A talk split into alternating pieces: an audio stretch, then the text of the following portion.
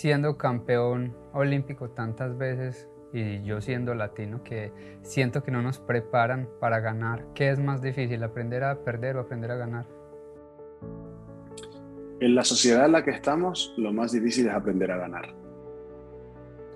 Porque hay mucha gente que te dice, no, pero tienes que aprender a perder. Yo creo que esa gente que lo dice, o primero, no te quiere, tienen un pensamiento bastante mediocre. Yo aquí voy a ser políticamente incorrecto eh, a los niños se les intenta enseñar muchas veces, no, tienes que aprender a perder, no te tiene que molestar si has perdido. Lo siento mucho, pero no. Porque la frustración es una emoción fundamental para el ser humano. La frustración es una emoción que te dice que tienes más capacidades que los resultados que estás observando, con lo cual tienes que seguir adelante. Y aprender a ganar es muy difícil. Aprender a ganar es quererlo, es trabajar para ello, es eh, días que no tienes ganas de entrenar, salir a entrenar. Días que no tienes ganas de trabajar, salir a trabajar.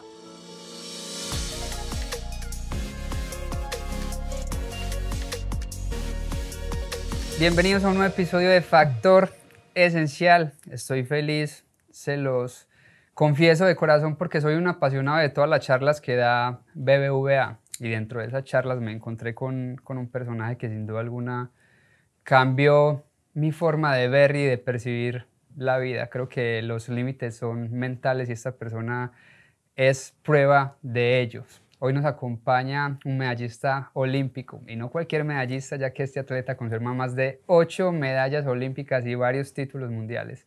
Aparte es coach y ha sido un gran maestro no solamente para mí, sino que estoy seguro que también lo es para muchísimas más personas. Él es Enjamet. Enjamet, bienvenido a Factor Esencial de todo corazón. Gracias por tomarte este espacio, venir a compartir un poquito con nosotros.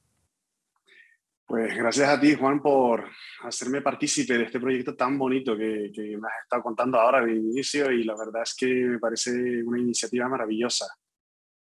Yo creo que de, eso se trata. Como te decía al principio, estamos en un podcast y en un programa que no va para televisión ni para radio, entonces se puede decir lo que sea. Yo creo que en medio de tanta mierda es bonito poder, que en medio de tanta mierda que estamos viendo en el mundo es bonito traer como que un poquito de luz y de esperanza, porque yo sé que, que lo necesitan y yo creo que programas como este, como Factor Esencial, merecen ser compartidos, merecen que la gente eh, comente, le dé like, lo comparta al máximo y podamos llegar a muchísimas más personas que sin duda alguna necesitan como que escuchar esa, esa voz de esperanza. Oiga, pues un poco paradójico, ¿no? Para, para que haya luz, traer a una persona ciega. Pero sabes qué, déjame, yo creo que, que, que, ves más que muchísimas más personas, eso sí te lo puedo asegurar. Yo creo que me gustaría empezar por preguntarte, para esas personas que no te conocen o que solo conocen al deportista, pero no al ser que está detrás de todas estas medallas, ¿quién es realmente Enhamed? Uf, una, una pregunta difícil, porque Enhamed es una persona que voy construyendo cada día. Yo te diría que principalmente soy una persona que soy muy apasionado de, del aprendizaje, eh, soy un loco de la lectura, es decir, mi gran vicio con diferencia es leer. Eh, no sé, al final, al finalizar el año, antes de la pandemia leía como 100, 110 libros al año y ahora creo que estoy por los 150, o sea, se, me ha ido de las manos, nunca mejor dicho. Y me, me, encanta aprender, me encantan las personas, mm, tanto es así que el, el ser coach no, no me fue suficiente y me hice psicólogo estoy atendiendo ahora mismo en psicología más clínica, ¿no? En a personas de todo tipo. Y soy un apasionado del deporte, pero el deporte no por las medallas, no por los premios, no por cruzar una meta, sino el deporte como camino de, descubrimiento vital. Yo creo que es lo, lo, más que te podría aproximar ahora. Ahora pregúntame dentro de un mes y seguramente te diga algo más. Yo creo que eso es lo que nos diferencia del resto, que siempre estamos como que en constante evolución, en una búsqueda de, de algo más y sobre todo de encontrarnos, que a veces es como tan difícil encontrarnos. Una pregunta que, que sin duda alguna me causó muchísimo impacto escuchando tu historia y viendo todo lo que has hecho es la diferencia entre los sueños y tener un plan de acción. Me gustaría que nos cuentes esa parte que tú la tienes súper clara. Pues mira, yo la verdad es que el deporte te enseña mucho. Yo he sido nadador durante muchísimos años y piensa que entrenaba unas siete horas diarias de lunes a sábado con dos semanas de vacaciones al año. Y, y yo tenía muchos sueños. Yo, claro, como cualquier deportista, soñaba con llegar lo más alto, con hacer récords. Y, y claro, yo entrenaba mucho, pero no mejoraba. Mantenía los mismos resultados, conseguía exactamente las mismas cosas, hasta que llegó un momento en que me di cuenta que era necesario que empezara a entrenar la, la, mente, porque era la única parte intangible, ese factor desconocido que no estaba trabajando. Y en ese proceso de trabajar la mente, de desarrollar la mente, es cuando descubrí que no tiene nada que ver un sueño con un plan, porque un sueño es una idea que uno tiene, algo que nos gustaría, o sea, ¿a quién no le gustaría ahora mismo estar en una isla paradisíaca, eh, sobre todo si vives en un sitio con mucho frío, ¿no? ¿A quién no le gustaría de repente, si estás con poco dinero, tener millones en el banco? Claro, los sueños están ahí, pero un plan requiere de una ejecución, requiere de un proceso, requiere de tener una meta más definida, más clara, más medible. Y un plan es lo que hace que te muevas, porque sueños tiene todo el mundo, pero planes tienen pocas personas. Ya te graduaste de psicología, ¿cuál es el, plan que sigue?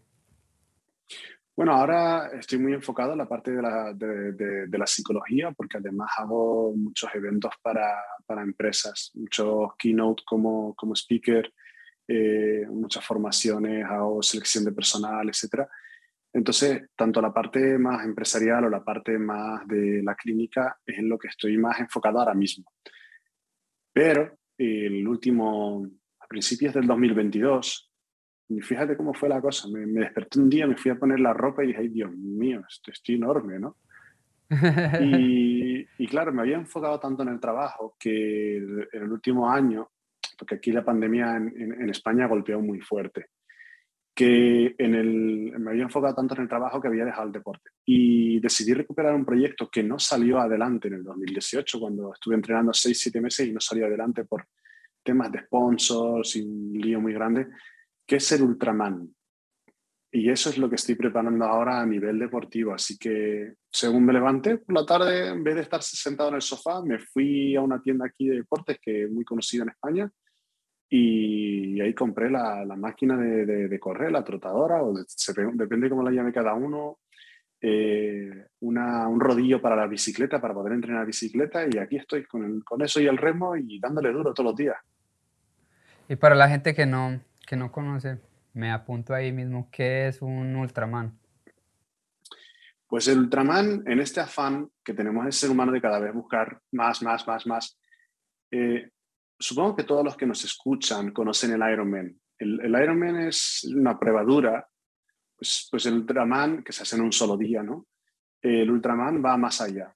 El Ultraman son, en, en millas, son 6 kilómetros, o sea, 10 kilómetros o 6 millas nadando el primer día, más 140 kilómetros de bicicleta o lo que serían unas 70 y, 70 y pico millas. El segundo día es 280 de, bicicleta casi, 280 kilómetros de bicicleta, que son como, no sé, muchas millas. son 175 millas, de hecho. Y el tercer día es una doble maratón. O sea, 52 millas corriendo, 84 kilómetros. Eso se hace en tres días y es una prueba muy dura que requiere sobre todo mucho entrenamiento mental mucho trabajo de, aprender a soportar el dolor y fluir con el dolor, mucho trabajo de estar en determinados momentos, centrarse en el presente, pero también es trabajo de hacer mucho corazón y muchas piernas, es decir, trabajar en la bicicleta todo lo que se pueda. ¿Y estas pruebas se hacen en terrenos, digamos, con bicicleta en la calle o se hacen en elíptica? No, no, se hace, eso en tiempo real, en la calle. De hecho, el del 2018 íbamos a hacer el, de, el que está en Hawái, pero claro, el, el, presupuesto era tan grande, se nos iba de las manos, porque yo necesito varias personas, varios guías que me vayan acompañando, porque claro, encontrar una persona que entrene para hacer lo mismo que yo durante tres días es difícil. Entonces pensé en llevar varias personas. Y, y hay varios por todo el mundo. Lo que pasa que se hace en terreno real. Ahorita mencionabas que te preparabas mentalmente. ¿Cómo prepararse mentalmente para, para un Ironman? Decías que entrenabas el dolor. ¿Cómo, ¿Cómo soportar ese dolor y crecer con el dolor? No rendirnos ante el dolor, sino tomarlo como una herramienta para hacernos más fuertes? Pues me encanta que me hayas preguntado esto, porque en realidad esto es muy extrapolable eh, a, la vida a, la vida de uno, ¿no? El día a día, porque a veces tenemos la tendencia de ver grandes gestas, de ver las películas, de ver a los grandes deportistas y, y pensamos, bueno, eso está lejos de mí, porque yo al final estoy en una vida en la que trabajo 8, 10, 12, 16 horas al día, eh, tengo familia que mantener, yo no tengo tiempo para hacer estas cosas, ¿no? Muy bonito, pero no es para mí. Pues sí que es para ti porque la forma de entrenar el dolor es básicamente el cambiar, aprender a, dirigir tu atención. Es decir, todos estamos enganchados a los celulares, a las redes sociales, a las pantallas, a todo lo que viene alrededor, esa sobreestimulación, y son otros los que controlan nuestra atención. Te duele algo y solo piensas en eso que te duele. Eh, que te das un golpe y parece que siempre te das el, golpe en el mismo sitio, porque solo piensas en eso. Eh, entonces, lo que aprendes es a dirigir la atención hacia aquello que tú quieres. Es decir, en vez de mirar hacia adentro de, ay, qué mal estoy, miras hacia adelante. ¿Cuál es el siguiente paso? Siendo campeón olímpico tantas veces y yo siendo latino que siento que no nos preparan para ganar, ¿qué es más difícil, aprender a perder o aprender a ganar? En la sociedad en la que estamos, lo más difícil es aprender a ganar. Porque hay mucha gente que te dice, no, pero tienes que aprender a perder. Yo creo que esa gente que lo dice, o primero, no te quiere, o tienen un pensamiento bastante mediocre. Yo aquí voy a ser políticamente incorrecto. Eh, a los niños se les intenta enseñar muchas veces, no, tienes que aprender a perder, no te tiene que molestar si has perdido. Lo siento mucho, pero no. Porque la frustración es una emoción fundamental para el ser humano. La frustración es una emoción que te dice que tienes más capacidades que los resultados que estás observando, con lo cual tienes que seguir adelante. Y aprender a ganar es muy difícil. Aprender a ganar es quererlo, es trabajar para ello, es eh, días que no tienes ganas de entrenar, salir a entrenar, días que no tienes ganas de trabajar, salir a trabajar, días que no tienes ganas de... Porque llegas a casa y lo primero que te apetece es sentarte en el sofá, ponerte a ver un, no sé, una, una serie o cualquier historia. Y en lugar de eso decidir, bueno, no, es que quiero escribir mi primer libro, por ejemplo, o quiero aprender otro idioma, o quiero mejorar mi inglés, o quiero lo que fuera, y ponerte a hacerlo. Es, es, porque al final pensamos en la motivación, pero la motivación no sirve de nada. O sea, al final lo importante es el compromiso. Y ese compromiso con, contigo mismo y lo que tú quieres ganar es importante. Y ganar no hablo en términos sociales de el éxito social, ¿no? De, eh, tienes que tener un buen carro, buena casa, buen dinero, etc. Hablo de ganar en términos espirituales o mentales, que es básicamente tu éxito lo defines tú. De eso se trata. Yo creo que muchas veces queremos como que todo fácil, queremos todo pasito, no esperamos que nos hablen con la verdad, sino con sutileza. Amamos al profesor que nos la pone fácil, a los amigos que en vez de retarnos a ser mejores nos acompañan en la flojera. Amamos al jefe que que le dice uno, amanecí como que medio agripado y te dice, no importa, descansa, pero ¿por qué crees que sea tan difícil como que enfrentarnos ante esas personas que, que, por el contrario nos ponen retos, que nos inspiran como que a ser mejores, que nos la ponen difícil de cierto modo? Bueno, hay una explicación psicológica bastante sencilla, ¿no? Se habla de las leyes del aprendizaje, que son de las pocas leyes que hay en psicología. Es decir, tenemos tendencia a alejarnos del dolor y acercarnos al placer. Entonces, eh, si la gente te está diciendo, bueno, no te preocupes, descansa, pues es más probable de que te parezca interesante. Y por eso hacemos lo que se llama, hay una expresión muy bonita que a mí me gusta mucho, aunque sus consecuencias no son tan bonitas, que es la evitación experiencial, que básicamente aprendemos a evitar pequeñas cosas cada día hasta que cada vez evitamos cosas más grandes y evitamos enfrentarnos a esos pequeños dolores, evitamos enfrentarnos al aburrimiento, evitamos enfrentarnos a la decepción, evitamos enfrentarnos a, a, que me rechace una pareja, evitamos enfrentarnos a las discusiones de pareja. Y, yo veo que muchas parejas no llegan al año porque no aguantan el intentar entenderse, ¿no? Entonces, el ser humano y el cerebro del ser humano está hecho para economizar recursos y para evitar el dolor. O sea, tonto no es. Entonces, lo que tenemos que recordarle a veces de, oiga, pero es que antes de correr hay que caminar y antes de caminar hay que gatear. Y para aprender a gatear tuviste que golpearte muchas veces y para aprender a, caminar te caíste muchas veces. Pero igual que no se nos ocurre decirle a un niño, ay, no seas tonto, déjalo, no lo intentes más porque ya te has caído seis veces hoy, déjalo, quédate eh, allí en la cama y no hagas nada. Eso no se nos ocurre, pero luego lo hacemos con nosotros mismos como adultos. Eso, ¿por qué crees que sea tan difícil cuestionarnos, pararnos al espejo, como que a reconocer eso mismo que llevamos dentro, pero que a todos los demás, lo que decías, como que lo reconocemos y decimos, bien, vas para adelante, pero nosotros como que nos tiramos tan duro todo el tiempo? Bueno, no hay una respuesta sencilla. Yo suelo huir de las respuestas fáciles porque creo que no, no lo explican todo, pero sí que es verdad que especialmente la sociedad latina se nos enseña esa falsa modestia, ¿no? Esa humildad, ese al clavo que sobresale hay que golpearlo y, y, tienes que mantenerte en tu sitio y fingir que lo que haces tampoco está tan bien. Y eso es un problema. Eso es una manera de, de castrar o de impedir que, que, crezcamos. Eso por una parte. Y por otra, porque a veces, a medida que vamos creciendo, vamos poniendo capas y capas y capas de, de protegernos, ¿no? de cosas que no queremos mirar. Porque yo no quiero pensar aquello que hice o dije mal a una persona no quiero volver a recordarlo porque me hace sentir mal y me arrepiento y como no puedo cambiarlo, pues lo dejo a un lado.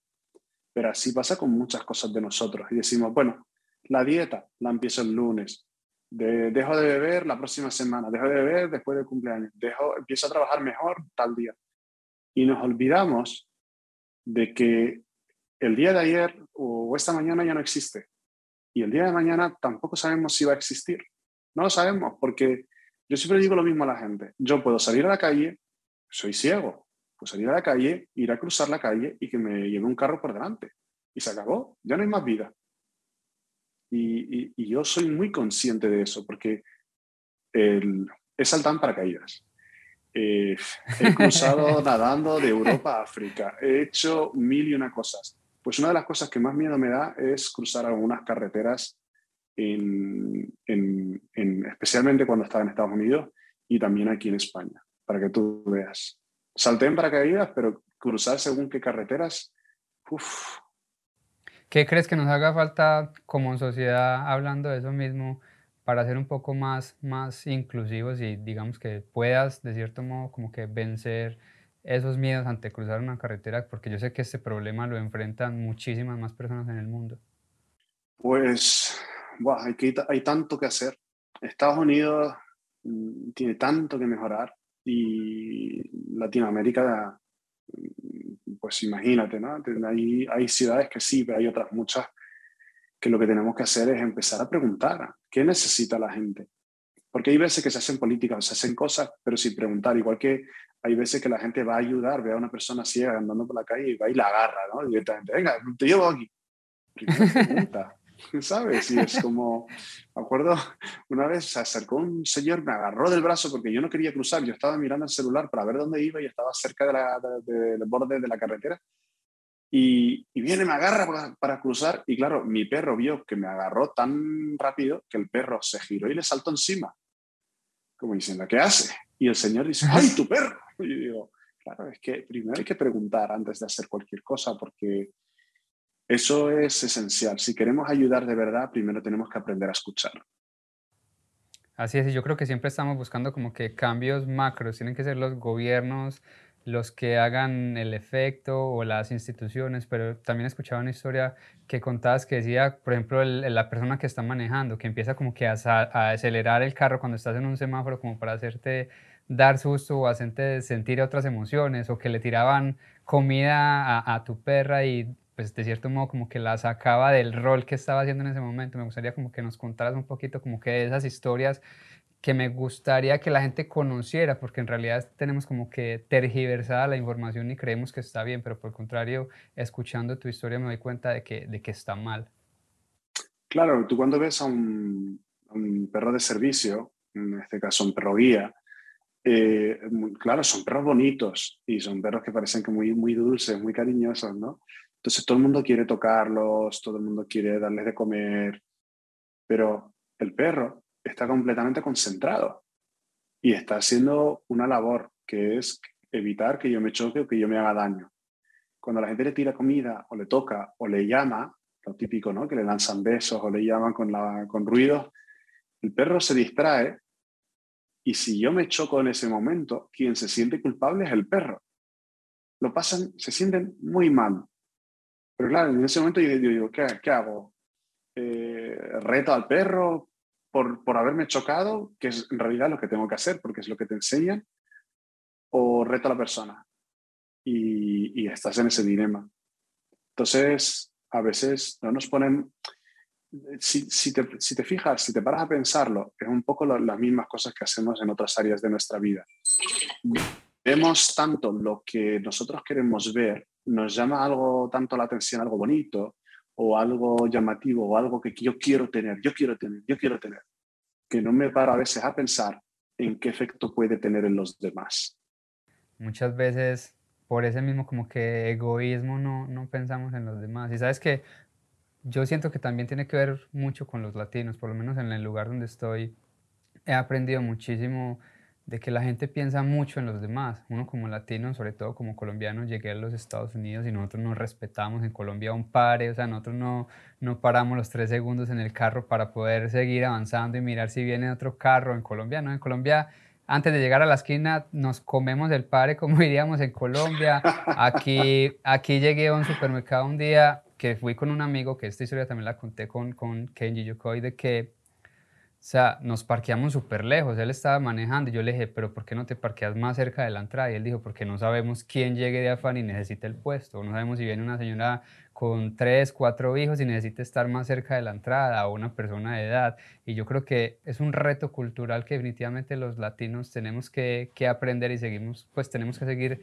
creciendo y llegar a ese punto de pensar más en los demás muchas veces que, que en mí mismo y no saber que pues mis actos pueden estar afectando a alguien más. Pues, ¿sabes por qué pasa eso? Eh, cuando estás viviendo en situación de miedo, cuando sientes que no tienes suficiente, cuando te sientes en el modo supervivencia, es cuando se activa una, una parte del cerebro que se llama la amígdala, es una parte muy pequeña y es la encargada de etiquetar las situaciones como amenazadoras, ¿no? La que regula el miedo, entre otras cosas. Entonces, cuando la amígdala está activada, la empatía disminuye. Y, disminuye también el, pensar en los demás, porque al final, si tú sientes que tienes poca comida, por poner un ejemplo, ¿eh? cualquiera, si yo siento que tengo poca comida, tengo poco dinero, y viene un amigo, pues me va a costar mucho más, me va a ser más difícil compartir que cuando yo siento que tengo abundancia. Y yo no hablo de este pensamiento mágico de piensa en la abundancia y la abundancia vendrá a ti. Yo hablo sobre todo de, de tener un poco más de fe, de tener un poco más de confianza en, lo que vendrá, de tener un poco más de fe y de confianza en los demás. Porque mira, yo soy ciego. Y si yo no hubiera confiado en los demás para que me ayuden, no habría hecho ninguno de los retos que he hecho, porque en todos he necesitado de guías, de personas que caminan a mi lado, de personas que sufran a mi lado, de personas que vean donde yo no puedo ver. Y, para hacer eso requiere confianza. Eh, bueno, en este caso yo te diría que confianza ciega, ¿no? Pero... ¿Por qué crees que sea tan difícil eso mismo, hablar con los demás? Yo he visto que últimamente nos enfrentamos a unas estadísticas de suicidio muy altas y lo hablaba hace dos, tres horas con un amigo que es psicólogo también, de que estoy seguro que estas personas si hubieran tenido alguien con quien hablar media hora, una hora antes, se hubieran desahogado y seguramente no lo hubieran hecho. ¿Por qué crees que sea tan importante pedir ayuda o hablar o por lo menos escuchar, que a veces es tan difícil? Sí que es verdad que las redes sociales, especialmente desde, desde el lockdown, todo el tema de la pandemia, eh, lo, que ha, lo que ha hecho es que la gente se aísle. Yo, por ejemplo, en consulta, muchos de los adolescentes que tengo lo que me dicen es, mm, es que estoy solo y tengo miedo a quedarme solo para siempre. Entonces, hablamos tanto a través del WhatsApp, hablamos tanto a través de las redes sociales, que ya no nos atrevemos a mirar a la cara, mirar a los ojos a otra persona. Y cada vez nos cuesta más. Y eso es muy peligroso. De todo, yo creo que en la falta de contacto humano, la falta de contacto eh, ya sea piel con piel o simplemente estar en presencia, estar uno frente al otro y hablar y escucharnos, eh, eso es peligrosísimo porque el ser humano necesita de estar con otros. Mohamed, ahorita al principio nos, nos hablabas de que lees 100, 150 libros al año. ¿Cuál de esos libros rescatarías y dices, este tiene que estar en la biblioteca de todo el mundo? Pues eso es muy difícil. Eso es muy difícil. Es como decirle a un, padre qué, qué, hijo elegirías, ¿no? Eh, no sé. Pero ¿cuál sin duda alguna te, te, ha marcado? Por lo menos a mí El hombre en busca de sentido de Víctor Frank es, es, uno de esos que, que, conservo y el del Principito los guardo en mi corazón. Para ti, ¿cuál son esos dos libros o pues cinco libros ya que no puedes escoger uno? pues fíjate que esos dos para mí fueron importantes, especialmente El hombre en busca de sentido me cambió la vida. Me cambió la vida, literalmente. Eh, Siddhartha de Germán Hess porque habla de la búsqueda y habla de lo que el hombre que supuestamente fue el primer Buda. Ese, ese libro fue, eh, fue algo, algo espectacular. Em, y posteriormente un libro que a raíz del cual empezaron a producirse muchos cambios y me llevó a retirarme del deporte profesional, de la natación, fue El elemento de Ken Robinson. Ese libro, no hay cosa tan barata y que ten, y sea tan buena, o sea, no, no, no la conozco. El elemento me pareció un libro absolutamente espectacular. Y luego, para aquellos que les guste un poco más leer, no es largo, pero es muy interesante, que se llama La Guerra del Arte. La Guerra del Arte de Stephen Pressfield. Y ese libro es maravilloso porque habla de una cosa que, que todos tenemos y que en todo momento está ahí, que se llama la resistencia, que es la que te impide hacer muchas de las cosas que quisieras hacer. Enjamed, una pregunta que sin duda alguna por la que tuviste que haber pasado muchísimo es cómo enfrentamos el fracaso, cómo gestionamos el fracaso. Pues primero mirarlo de frente, no utilizar ¿sabes? subterfugios o rodeos y decir, bueno, esto no era para mí o mm, ha sido culpa de los demás o tal. El fracaso siempre tiene una parte grande de responsabilidad propia. Eh, hay factores que influyen que no tenían nada que ver con nosotros, pero mirar en qué parte está nuestra responsabilidad, porque ahí es cuando podremos actuar y podremos hacer algo. Y a partir de ahí, ya está, ya tienes un resultado, analizar qué es lo que no ha fallado, analizar qué has hecho, qué no has hecho y, y hacerte las mismas preguntas, es decir, decir, ¿cuál es la situación ideal? ¿Y qué tengo que hacer para llegar a la situación ideal? Y la pregunta que nadie se hace ¿Qué tengo que dejar de hacer? Y ya está, y seguir moviéndote. O sea, el enemigo del progreso es el estancamiento. El, y lo que hace que un fracaso se convierta en un fracaso, lo que hace que un fallo se convierta en un fracaso, es quedarse sentado lamentándose. Eh, Ahmed, una pregunta ya para ir terminando que no puede faltar en nuestro programa. ¿Y cuál sería como que tu factor esencial, esa esencia que quieres dejarle al mundo una vez partas como que este plano terrenal? Pues es que es una pregunta, esa ha cambiado mi respuesta bastante ¿no? en los últimos años. Ahora creo que, sobre todo, el hacerle ver a la gente que a través de, de la fe, de la confianza, mm, siempre tendremos esperanza de, de, mejorar.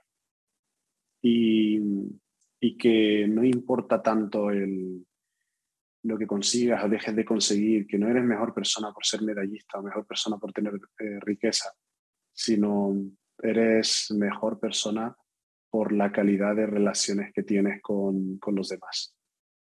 Gracias, yo creo que ya por lo menos en mí sé que muchísimas personas ah, en todo el mundo has causado un gran, un gran impacto y a mí desde que escuché ese programa y desde que vi tu participación en el programa de BVA, como lo dije al principio, de verdad que cambiaste mi vida, sobre todo mi manera de, de ver y de enfrentarme entre ellas. Yo creo que a veces nos falta coraje, nos falta disciplina, nos falta constancia. Y tú eres muestra como que todo eso. Y lo que decías ahora de que el ser exitoso y el haber llegado hasta donde estás es muestra de haber hecho las cosas difíciles, no las fáciles. Es de haberlo, de haber madrugado aun cuando tenías sueño, de haberte levantado, qué sé yo, lloviendo a las 5 de la mañana y tú qué querías era quedarte ahí acurrucado entre tus cobijas, pero no sabías que tenías que hacerlo para poderte ir a ganar esas medallas por las que habías trabajado. Y yo creo que ese fue el impacto que dejaste en mí, que has dejado en muchísimas personas. Yo sé que esa esencia vivirá por siempre y para siempre. Muchas gracias por tus palabras. Muchas gracias. Me gustaría como que para terminar que nos contaras una historia que compartiste desde de la parte cuando te enfrentaste al chino, creo que fue en los, en los Juegos de, de Beijing, que yo sé que muchísimas personas no la han escuchado en este lado, en, en este otro lado del mundo. ¿Cuándo fue esa historia de que te decían de cómo te ibas a parar frente a 16 mil chinos, a alentar era al chino y no a ti? Pues mira, y es que eso es un poco más largo, pero básicamente... eh, como dirían los americanos, ¿no? Long story short, eh, los, los, los, 20 meses antes de Beijing 2008, eh, yo estuve trabajando entre otras cosas la visualización. Y la verdad que llegué a ser bastante bueno en la visualización, porque era capaz de visualizar en cualquier momento la prueba o, el próximo acto que iba a hacer, el próximo ejercicio, lo que fuera, ¿no? Entonces, eh, justo antes de, entrar en lo que llaman ellos la, la, cámara de salida, que es donde estás con los otros siete rivales y tienes que estar en silencio, sin hablar con nadie, no puedes salir de ahí justo antes de, competir, antes de nadar, ¿no? De, entonces vino un compañero y me pregunta, oye, ¿no estás nervioso? Y dije, no, ¿por qué? A ver, estoy activado, estoy despierto, pero nervioso, ¿no? Y digo, ¿por qué? Dice, porque vas a nadar contra el chino. Y digo, ¿y qué? Dice, porque de, de 17.000 espectadores que hay en la piscina, por lo menos 20.000 son chinos. Y digo, bueno, a mí me da igual, porque como no les veo ni les oigo, voy a imaginarme que son españoles que han venido a animarme. Y bueno, él me miró como extrañado, como diciendo, este hombre está loco. Pero como ya estaban acostumbrados a esas frases que yo hacía a veces, entonces yo entré en la cámara de salida, me senté y durante los primeros 30 segundos me puse a visualizar eso, ¿no? De que yo salía a competir, iba a saltar al agua y, todo el público eran españoles que estaban gritándome como locos y me, y me convencí, o sea, lo sentí. Y bueno, luego me olvidé, lo dejé allá afuera, no pensé más en ello y los siguientes 20 minutos estuve pensando en otras cosas. Cuando salí a competir, empezaron a llamarnos, me llamaron a mí para ir a, a, mi, a mi, calle, a mi, a mi carril. Tu punto de salida ese punto de salida y había como tres o cuatro españoles allá al fondo me empezaron a decir ¡Eh, España! Y yo pues no les, les eché cuenta, no, no, no les presté mucha atención, ¿no? Porque estaba yo concentrado y estaba completamente enfocado en la, en la carrera.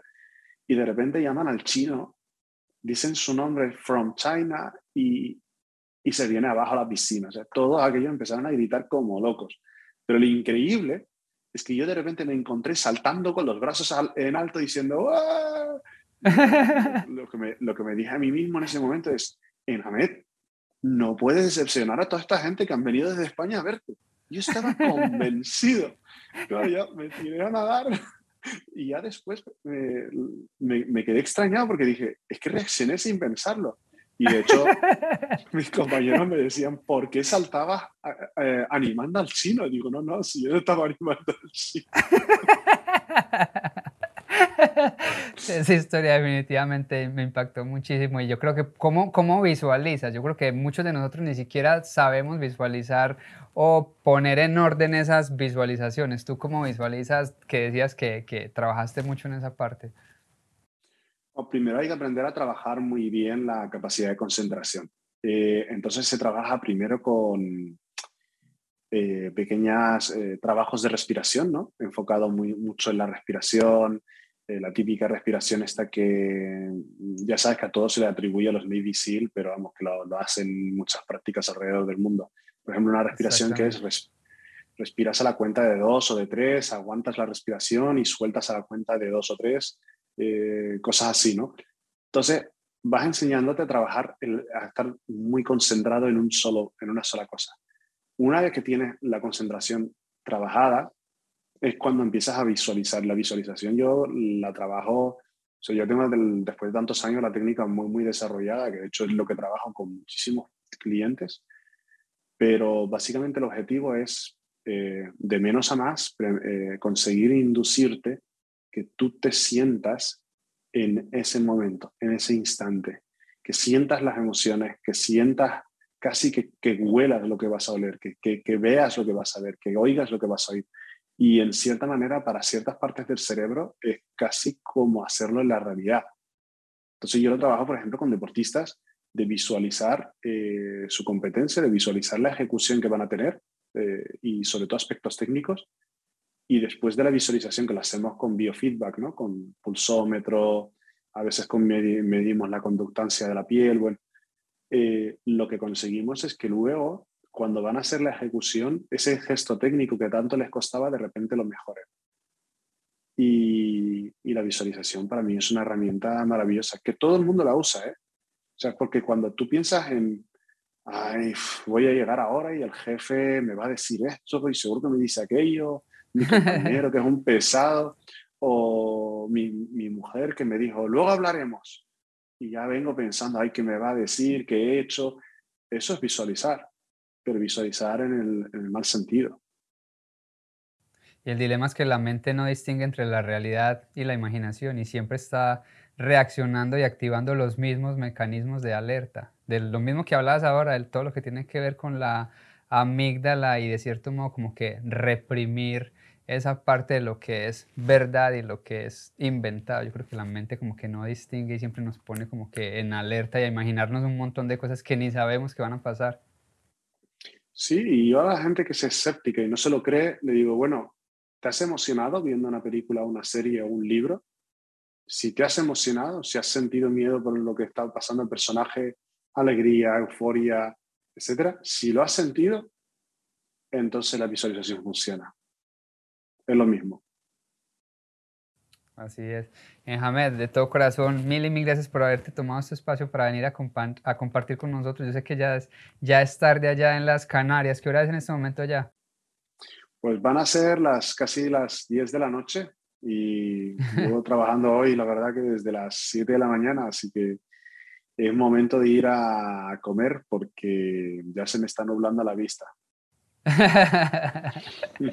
de todo corazón, mil y mil gracias. Yo creo que yo no me canso de agradecer a nuestros invitados porque podrían estar haciendo algo que les gustaría más que una simple conversación, una simple entrevista y por el contrario se toman el tiempo de venir a acompañarnos, de venir a compartir sus historias, de venir a hablar un poquito. Yo creo que a veces hace falta y de todo corazón, mil y mil gracias, Enjamed. Gracias por, por regalarnos tanto. No sé si, si queriéndolo, si fue lo que soñaste, pero seguramente es lo que has causado y como lo causaste en mí, lo dije al principio, estoy seguro que lo has causado en muchísimas más personas y de todo corazón quería agradecerte por eso.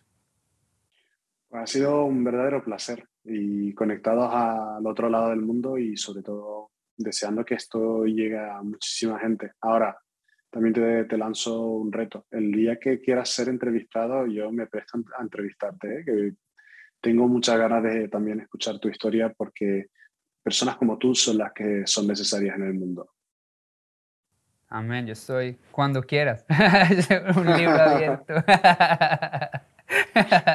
que, sea, que sea un compromiso. Yo ahí ya te sigo en, en redes sociales y merece ser escuchado, merece ser visto. un abrazo muy fuerte, Ahmed. Un abrazo grande. Ahí está familia, gracias por habernos acompañado en este capítulo de Factor Esencial.